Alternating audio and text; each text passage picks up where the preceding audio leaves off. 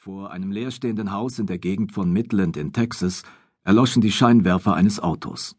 Ein Mann und eine Frau stiegen aus einem 2005er Toyota Corolla. Ich habe immer noch das Gefühl, dass wir etwas vergessen haben, sagte die Frau, als sie den Kofferraum öffnete. Sie war groß, knochig und breitschultrig und hatte die Figur einer Läuferin, keine hübsche, aber eine attraktive Frau. Sie trug Jeans, Wanderschuhe und einen dunklen Pullover, kein Make-up. Das mittelbraune Haar war lang und glatt.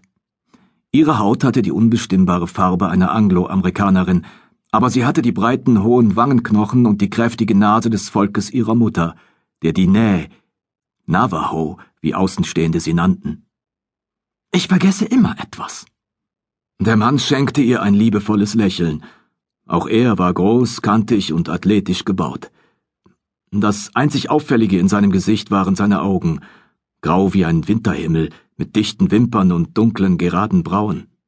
Seine kupferfarbene Haut und die schwarzen Haare verleiteten sicherlich manch einen zu der Annahme, er stamme von amerikanischen Ureinwohnern ab, doch das war nicht der Fall. Wir haben alles, was auf unserer Liste stand, sagte er, während sie die Campingausrüstung aus dem Kofferraum holten. Und wenn etwas fehlen sollte, werden wir uns schon zu helfen wissen. Er machte eine Pause. Du hast Angst? Sie nickte, obwohl sie beinahe gelassen wirkte.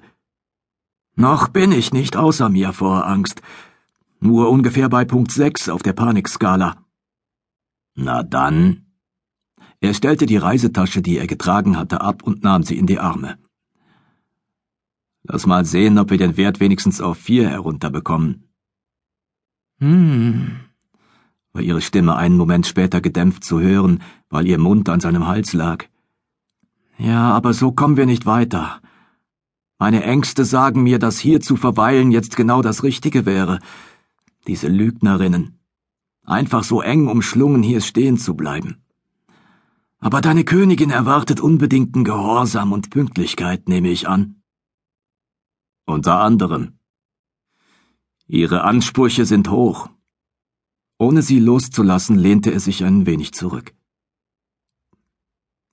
Alles in Ordnung.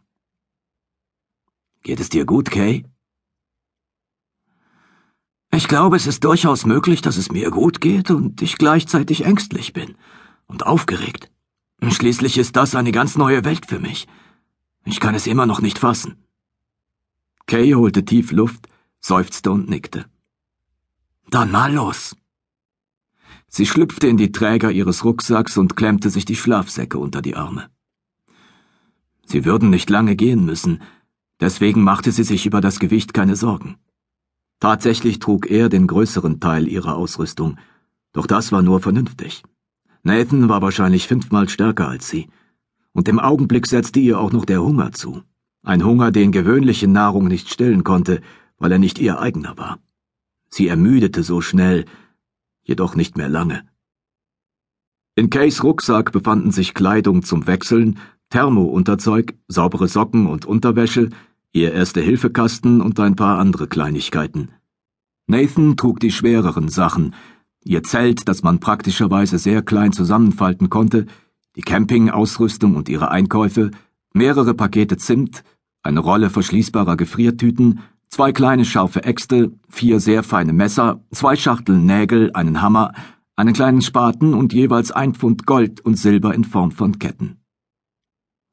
Nathan ergriff die große Reisetasche, und sie entfernten sich langsam von dem Wagen. Später würde Kays Freundin Ginger ihn hier abholen. Ginger wusste, dass Kay und Nathan zusammen fortgingen, aber sie hatte keine Ahnung, wie weit sie tatsächlich reisen wollten. Die Geschichte, die Kay ihr erzählt hatte, um zu erklären, warum sie den Wagen dort zurückließen, war nicht sehr überzeugend gewesen, wie Ginger mehrfach betont hatte. Aber Kay war an Gingers hartnäckige Fragen gewöhnt, und Ginger daran, nicht auf all ihre Fragen eine Antwort zu bekommen. Kay hoffte aus ganzem Herzen, ihre Freundin wiederzusehen. Du freust dich auf das, was vor uns liegt. Zum Teil ja. Deine Heimat ist sehr schön. Aber ich bin jetzt schon sehr lange hier. Und obwohl die Magie seit kurzem dichter geworden ist, ist sie hier immer noch ein bisschen zu dünn für mich.